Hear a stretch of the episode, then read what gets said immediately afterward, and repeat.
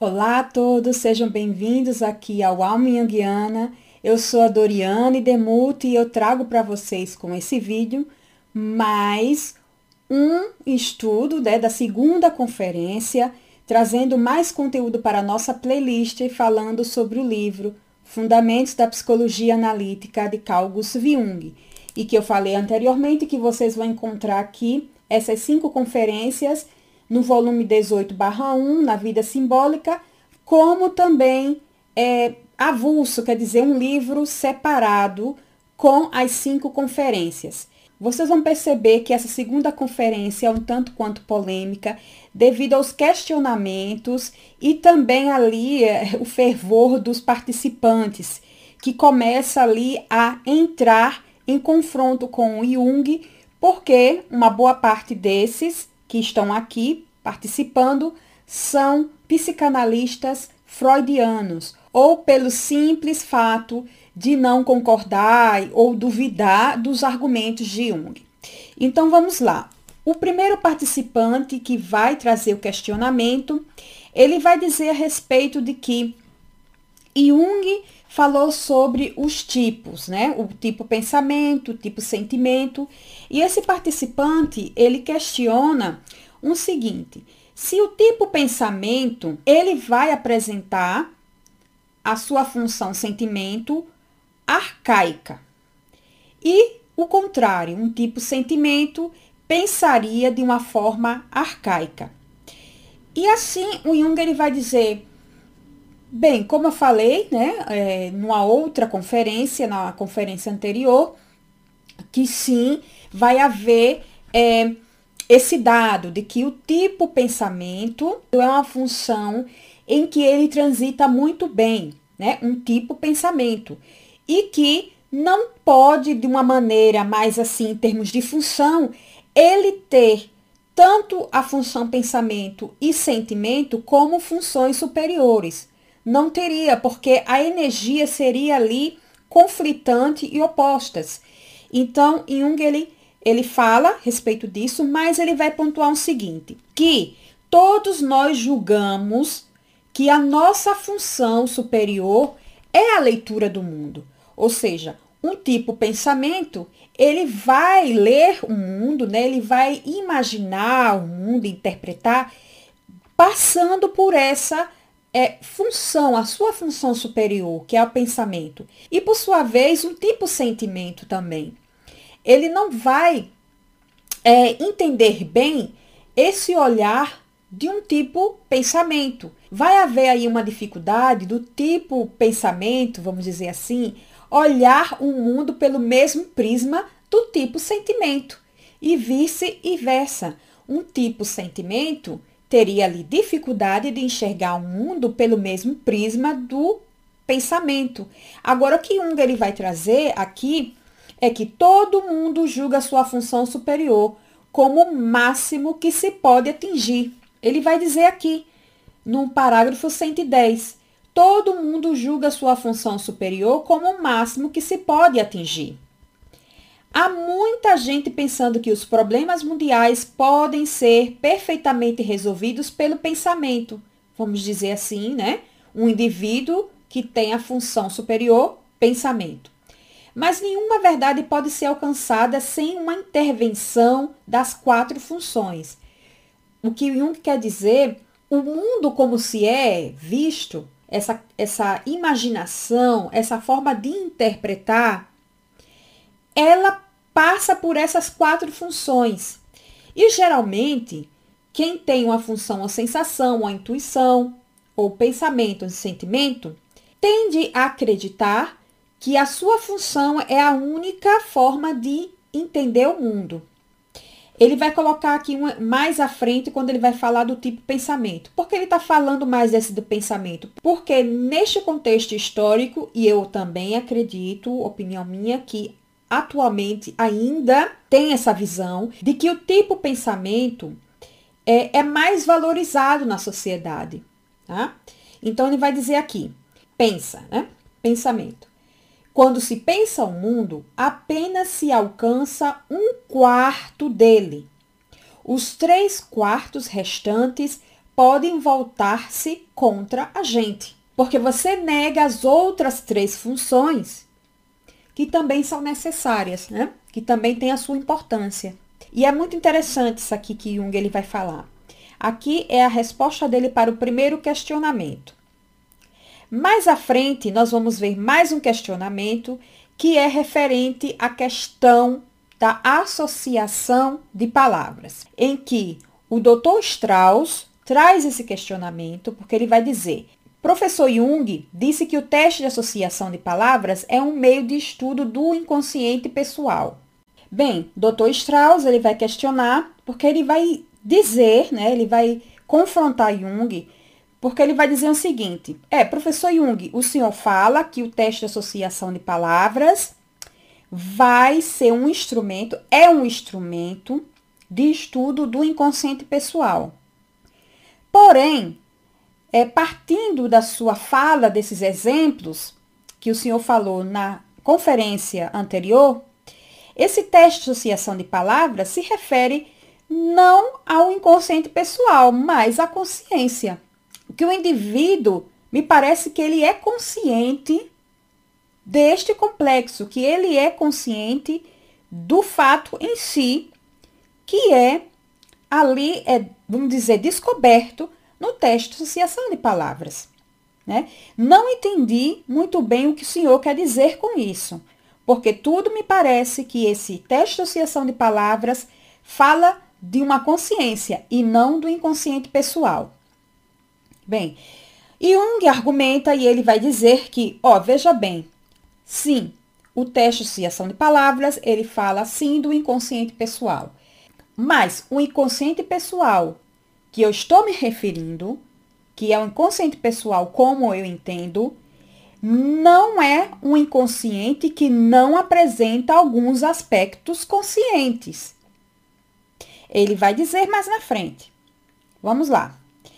Em alguns pontos, os conteúdos do inconsciente pessoal são perfeitamente conscientes, mas não os reconhecemos sob nenhum aspecto ou tempo particular.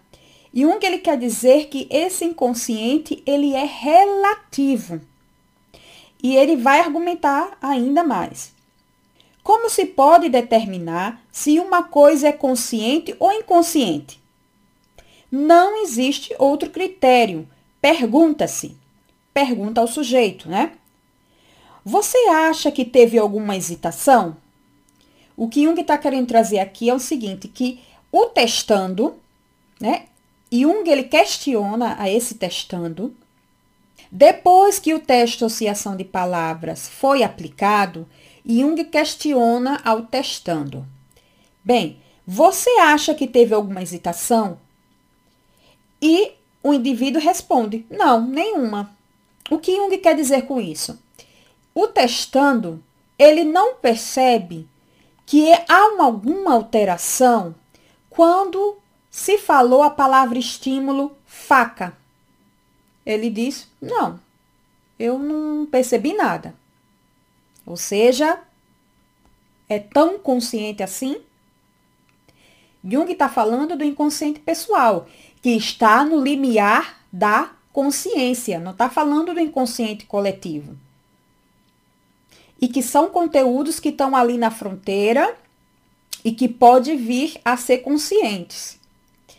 Então, o testando ele não percebe nenhuma alteração, mas o teste registra uma alteração fisiológica, é, ali dificuldade na fala, o tempo, é, trocar as palavras.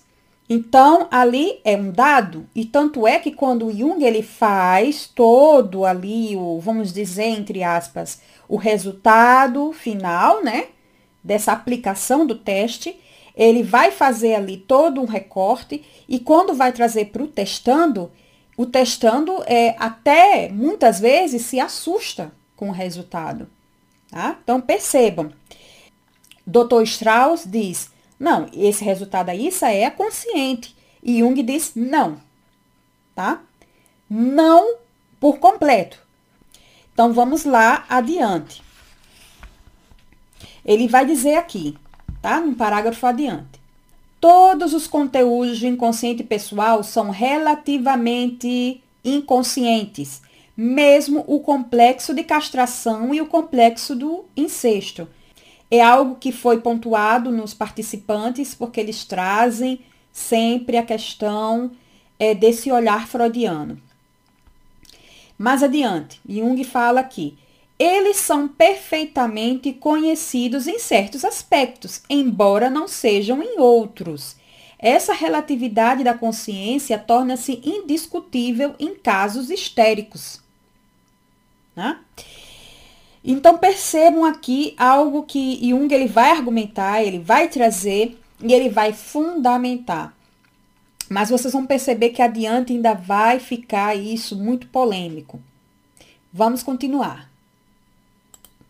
O próximo participante vai argumentar. E uma coisa que eu não entendi, esse aqui é o Dr. Hoover. Professor Jung, eu não entendi uma coisa. O senhor fala que esse inconsciente não existe. Ele se move no meio fluido de relativismo. E Freud já pensa de uma outra forma, no meio estatístico de entidades irrelacionadas. Para esclarecer, Freud é tridimensional, enquanto Jung, em toda a sua psicologia, é quadrimensional. Jung ele já vai dizer o seguinte, olha, é bastante indiscreto isso, porque ele começa já a ficar ali, Jung, é, sentindo algo muito, né, que não é tão agradável, essa comparação e sempre trazer Freud, né? E ele já começa assim, olha, eu preferia que o doutor Hoff não fosse tão indiscreto. E ele vai dizer que concorda que é tão difícil é, falar de uma psicologia viva e dinâmica. Porque Jung, ele quer dizer que ele não vive num meio estático, estatístico, mas sim ele está falando aqui de uma psicologia que considera a psique como algo dinâmico. E ele não tem como dizer que o inconsciente é X ou Y, mesmo porque não se tem como abordar o inconsciente diretamente, mas indiretamente, observando os seus produtos, que seriam sonhos, as fantasias, a imaginação, atividades é, criativas. E é muito complicado porque Jung diz que é, quando se fala em dinâmica, em processos, ele está dizendo, né? Nós estamos falando aqui da psique, que ela é dinâmica, se fala-se de processos, uma relatividade, não é algo estático, não tem como dizer é, em absoluto, né? É, essa esfera do inconsciente. E mais à frente ele vai dizer o fator tempo mostra a sua importância. E aí a gente provoca todo o preconceito do mundo, só porque usou a palavra, entre aspas, quadrimensional.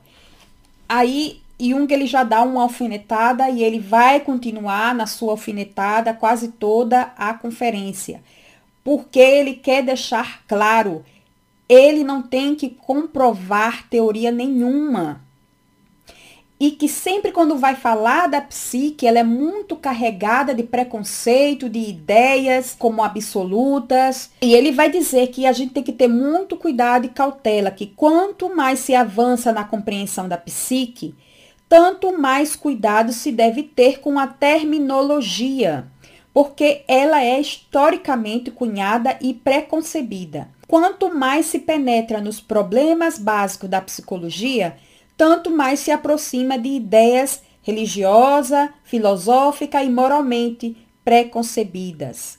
Jung registra aqui é, o porquê que é tão difícil é, falar da psique, né? Porque é, as pessoas que estão lá presentes, né, especialmente essas pessoas, elas já vêm com uma ideia, porque lembram que são é, autoridades dentro da psiquiatria, da neurologia, da psicanálise, é, mais especialmente a freudiana, claro, né, nesse período, muito forte. Então, Jung vai ter uma certa dificuldade de expressar as suas ideias, de argumentar. E a gente vai ver ainda mais à frente o próximo questionamento.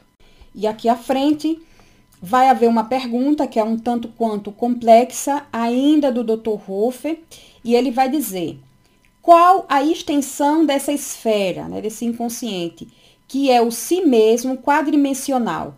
Não posso impedir-me de responder afirmando ser ela tão grande quanto o universo. Aí Jung diz: não, olha, trata-se realmente de um problema filosófico. E Jung vai, mais uma vez, pontuar: o mundo é aquilo que imaginamos. E vamos usar para se fazer essa ponte da consciência com esse mundo essas quatro funções. A imagem do mundo é uma projeção do mundo do si mesmo, ou seja, o indivíduo imagina este mundo e projeta o que ele imagina, assim como este é uma introjeção do mundo.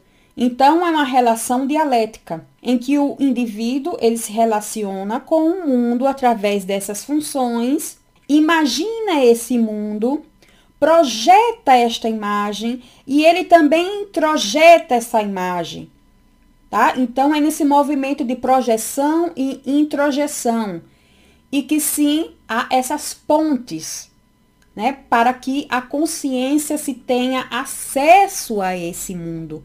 E que não temos como é, realmente traçar se é o mundo realmente é absoluto, a forma como a gente imagina esse mundo. Mas é assim que nós vivemos a nossa psique precisa de fazer esse movimento, né? Ou seja, a consciência de fazer essa leitura.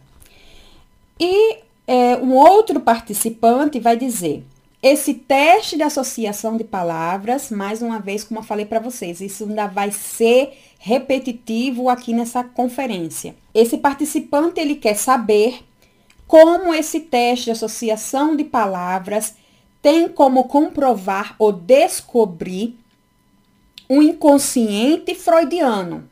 Então, eu acho que nessa hora, é, até eu mesma dou aquele respiro, porque tem que estar tá a mesma coisa. Você vai para uma palestra em que o palestrante é um outro pensador, mas você fica constantemente trazendo as ideias e as concepções de um outro pensador para vocês entenderem como isso é bem complicado nesse período, esse, é, essas ideias que se confrontam, né? Freud, Jung, Freud, Jung. Como? Como se pode falar de um inconsciente freudiano através desses testes de associação de palavras? Assim como o senhor aborda. Jung vai dizer: devo repetir mais uma vez que os meus métodos não descobrem teorias mas sim fatos. E digo aos senhores que fatos eu descobri através desses métodos. Não posso descobrir um complexo de castração ou um incesto reprimido ou qualquer coisa semelhante. Descubro somente fatos psicológicos e não teorias. Então é isso que Jung fala, isso aqui, claro. Que todo o estudo da psique, da sua psicologia, os métodos usados nessa investigação. Eles não têm como objetivo comprovar teoria nenhuma e muito menos de provar uma teoria freudiana, que Jung parte do ponto de investigar esses fatos psicológicos. Ele diz que se pode, a partir desses fatos psicológicos, abstrair, entre aspas, uma teoria. E mesmo assim ter claro e consciente que essa teoria abstraída não é uma verdade absoluta. O foco é os fatos psicológicos, os eventos psicológicos. Os métodos, eles são usados para olhar esses fatos psicológicos. A teoria é uma abstração e não um dogma. Ele vai dizer aqui, deixar claro: não posso penetrar no inconsciente de maneira empírica e depois descobrir a teoria do que Freud chamaria de complexo de castração. Pode-se abstrair uma teoria a partir dos fatos, seja freudiano, adleriano ou outra abordagem. Né? Pode-se pensar o que se quiser sobre os fatos do mundo, e haverá no final tantas teorias quantas forem as cabeças pensantes. É algo que a gente já percebe desde o começo das conferências, essa insistência de comprovar teoria. Tira de foco o evento, o objeto de estudo, que é a psique, e focaliza, direciona o olhar para a teoria. E isso Jung ele coloca aqui não é a sua intenção. E o participante ainda vai assistir, ele já vai ficar mais nervoso aqui, ele vai dizer, não, protesto, eu não estou interessado em comprovar a teoria. É, ele começa ali a confrontar com a resposta de Jung, e ele vai dizer aqui, mas Jung recusa-se a atribuir à palavra inconsciente o mesmo valor que Freud lhe atribuiu.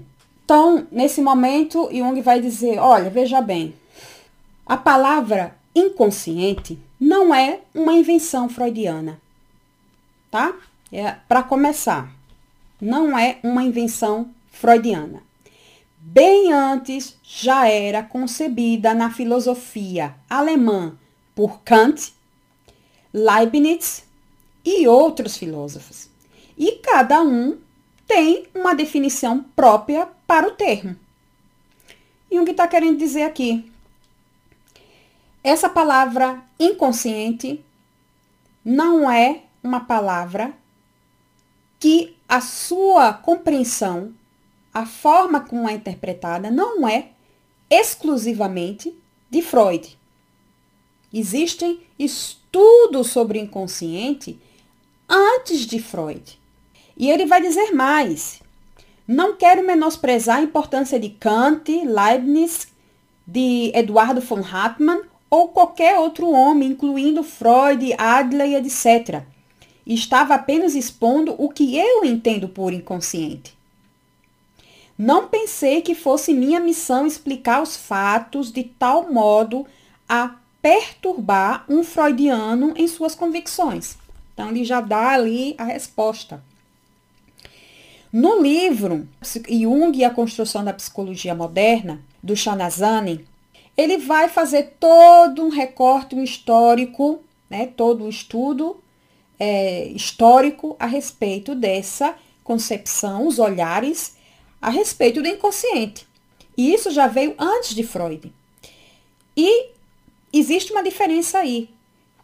Jung, ele trata, claro, ele tem um outro olhar a respeito do inconsciente, mas ele fala das fontes, de onde ele bebeu, né? as referências de outros filósofos, de outros estudiosos que é, desenvolveram o estudo a respeito do inconsciente, que tiveram esse olhar para o inconsciente antes dele. Então, ele tem esse respeito é, intelectual de falar das fontes. Freud, com certeza, deve ter é, ele sabia dessas, desses estudos, mas ele não cita nenhum. Ele não cita nenhum nos seus estudos que é, Eduardo von Hartmann já falou do inconsciente, no seu livro Filosofia do Inconsciente, um livro maravilhoso, muito bom. E Jung bebe dessa fonte, e ele sabe disso, e ele fala abertamente sobre isso. E ele não diz que é que a concepção de consciente me pertence. Claro que neste momento histórico, a importância que Freud tem a respeito do estudo do inconsciente é, não é negável. Mas a questão aqui, existem outros pensadores, até antes de Freud e depois de Freud. E há uma dificuldade muito grande de, de Jung trazer o seu pensamento. E eu não, assim, Particularmente eu não entendo porque são pessoas que estão indo para lá para ouvir Jung. Claro, você traz os seus questionamentos, as suas dúvidas, né? Que você percebe aqui, que eu percebo no Bion. Mas não é algo que é, como ele falou aqui, protesto. Você tem que aceitar que a ideia de inconsciente é de Freud e você está negando. Ele disse, não, não estou negando nenhum. Tanto é que eu estou falando aqui que é, não é só de Freud. Não é só de Freud. E mais adiante vai haver mais os outros questionamentos, né, que vai dizer aqui o Dr. Strauss, ele vai dizer que evidentemente há uma grande diferença entre usar o teste de associação de palavras como detector de mentiras em relação a crimes e para descobrir, digamos, uma culpa inconsciente. Mais uma vez, volta ao tema do teste de associação de palavras. Ele diz: uma coisa é usar como detector de mentiras, outra coisa é detectar uma culpa inconsciente. Jung imediatamente rebate: bem, o exemplo que eu dei da mulher cujo caso né, abordamos não tinha consciência de sua culpa, embora tivesse permitido que a criança chupasse a esponja. É aquele exemplo daquela mãe que inconscientemente ela não tinha para ela que ela tinha matado a sua filha. Então aqui Jung vai dizer, ele vai dizer sim, por que não? Bem, o caso que eu trouxe aqui traz muito bem que o teste de associação de palavras descobriu ou detectou, deu a direção da culpa inconsciente desta mãe. A culpa era inconsciente. E a partir do momento que aquilo vem à consciência, ela teve condições de lidar. Porque aí os danos são menores. E ele vai dizer, eu ainda trago aqui o teste, eu trago uma figura que fala sobre isso. Essa diferença aqui no teste de associação quando o complexo é inconsciente. Ele diz sim que dessa forma prova-se empiricamente a diferença fisiológica entre uma reação consciente e uma outra inconsciente. Ele confirma aqui, com, vocês vão ver na figura 7, a respeito do teste de associação, registrando alterações na respiração, que aí Jung vai fazer esse paralelo de uma reação consciente e de outra inconsciente, e que ele detecta através do teste empiricamente, como ele diz, a diferença fisiológica. Então, ele fala, sim, o teste de associação de palavras, ele vai falar de algo que está inconsciente. Bion vai fazer um questionamento a Jung. O Senhor estabeleceu uma analogia entre formas arcaicas do corpo e formas arcaicas da mente. É simplesmente uma analogia ou existe um relacionamento mais profundo? Jung vai dizer, né, ele vai responder que existe sim uma relação. Existe uma relação. Que ele vai dizer que o Senhor voltou novamente ao problema do paralelo psicofísico, que ele falou anteriormente. A psique e o corpo não se separam, estão em constante relação. E ele vai dizer que este problema deste paralelo, a mente e o corpo, está fora do alcance do conhecimento humano, porque o ser humano ele quer separar essas polaridades, mente e corpo, e não consegue entender que funcionam paralelamente, constantemente. E mais uma vez ele vai dizer que é, em muitos sonhos vocês vão perceber também esta relação, essa relação da mente com o corpo. Em alguns sonhos, Jung vai dizer que esses sonhos são chamados sonhos orgânicos, porque eles vão falar de algo que está ocorrendo no corpo, ou seja, alguma doença, alguma disfunção fisiológica e que vai brotar nos sonhos comunicando algo. Existe uma relação, né? Porque os sonhos são produtos do inconsciente.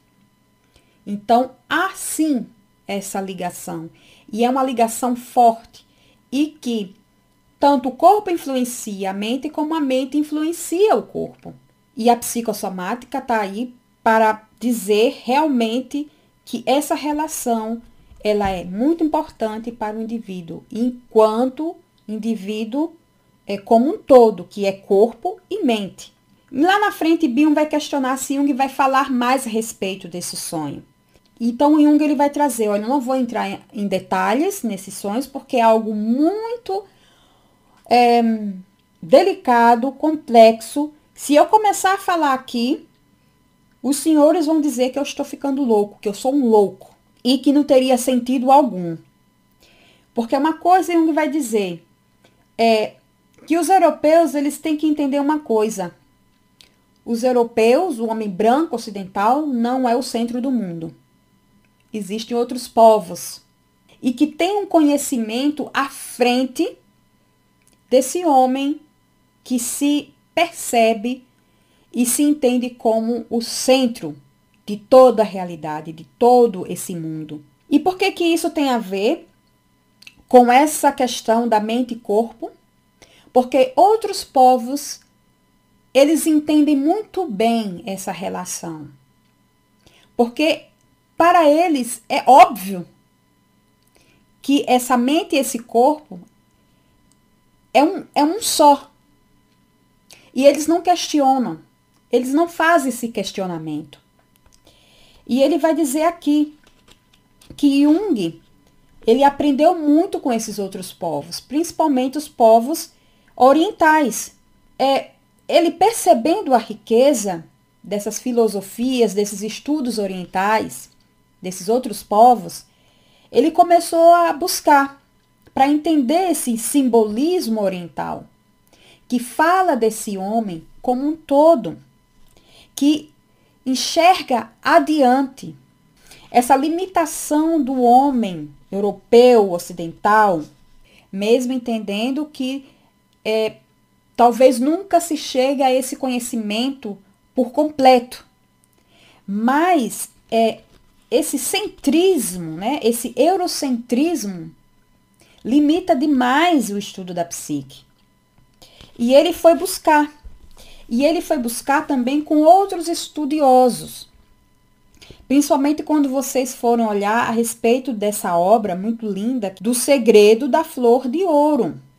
Então, junto com outros estudiosos, né, que tem um outro olhar, que tem aquele conhecimento, o estudo de outras culturas, e assim Jung vai é, fazendo é, esse retalho, ele vai buscando, ele vai costurando.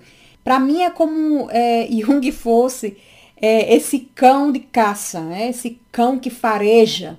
Ele vai ali sentindo aonde é que eu poderia adquirir mais essa compreensão da psique. E ele vai buscando. E ele tem aquela humildade de não, eu vou buscar um conhecimento com um outro estudioso, de uma outra abordagem. Ele diz aqui até, por exemplo, que essa dificuldade de, de entender outras áreas de conhecimento, né? porque essa coisa de ser tão especialista tem esses dois lados da moeda. Você, você conhece muito a respeito daquilo que você se especializa, mas você esquece também outros contextos, outros aspectos ali, que também tem uma ligação com o fenômeno em si. E ele coloca um, um exemplo aqui do Albert Einstein, que era professor em Zurique. E ele tinha uma ligação e tinha um contato com Einstein, e até antes né, dele ele criar essa teoria da relatividade, então Jung pergunta a Einstein a respeito dessa teoria. E foi muito difícil para Einstein explicar né, essa, com a física para um, estudioso da psique. E, e, Jung percebeu ali a dificuldade que Einstein teve, né? E um belo dia foi o contrário. Einstein pergunta a respeito dos estudos né, de Jung a respeito da psique. E aí Jung coloca de uma forma até lúdica, dizendo, agora eu me vinguei, né? Porque é, Einstein não tinha nenhum conhecimento a respeito. Então eu estava ali dentro da, do meu espaço, né? Onde eu transito muito bem. É, mais adiante, isso é só apenas um parêntese. A respeito dessa, dessa, dessa filosofia oriental, desse simbolismo oriental, quando ele vai falar a respeito dessa palavra do Oriente que é o tal. Tão complexo. A única palavra que Jung conseguiu ali é, alcançar para poder talvez explicar o que seria essa palavra oriental tal é o que Jung chama de sincronicidade. é o enxergar além, é entender as conexões, é saber que tudo tem uma ligação, que não é ali por acaso. E Jung chamou isso de sincronicidade. Aqui ele não vai aprofundar porque é bem, é bem mais amplo, né? Ele só fez um recorte, ele comenta aqui, é, porque é algo muito complexo e ele já imaginou ali que se ele entrasse neste ramo aqui ia ser chamado de louco, de místico, é, um, um delirante. Então, aqui para ele fechar a segunda conferência, né? A segunda conferência com a discussão, né? É a discussão da segunda conferência. É, ele vai dizer no último parágrafo: A gente está na praia e as ondas trazem um chapéu velho, um sapato, uma caixa, um peixe morto que ficam ali na areia. Olhamos e dizemos: acaso, mera bobagem. Isso seria pelo olhar de um ocidental. O chinês se pergunta: o que significam todas essas coisas? A mente oriental trabalha com este estar junto e chegar junto no mesmo instante. Tem um método experimental desconhecido no Ocidente, né? O Ocidente não conhece, mas que desempenha um grande papel na filosofia oriental. E assim, Jung finaliza a discussão da segunda conferência dizendo, pontuando, que esse homem ocidental tem muito que aprender com o simbolismo do Oriente, com a filosofia do Oriente. E que ele estuda a psique e não as teorias e que ele não tem a menor intenção de comprovar nenhuma teoria e muito menos a sua, para se fazer dela um dogma. E assim a gente finaliza a segunda conferência e nos próximos vídeos eu vou trazer para vocês a respeito da terceira conferência. Obrigada pela presença de todos vocês tanto vocês que estão aqui no YouTube e vocês que também estão no podcast me ouvindo. Mais uma vez, me perdoem a qualidade do áudio. Eu estou aqui lutando para resolver esse problema. Então, mais uma vez obrigada e a gente se vê na próxima semana. Tchau!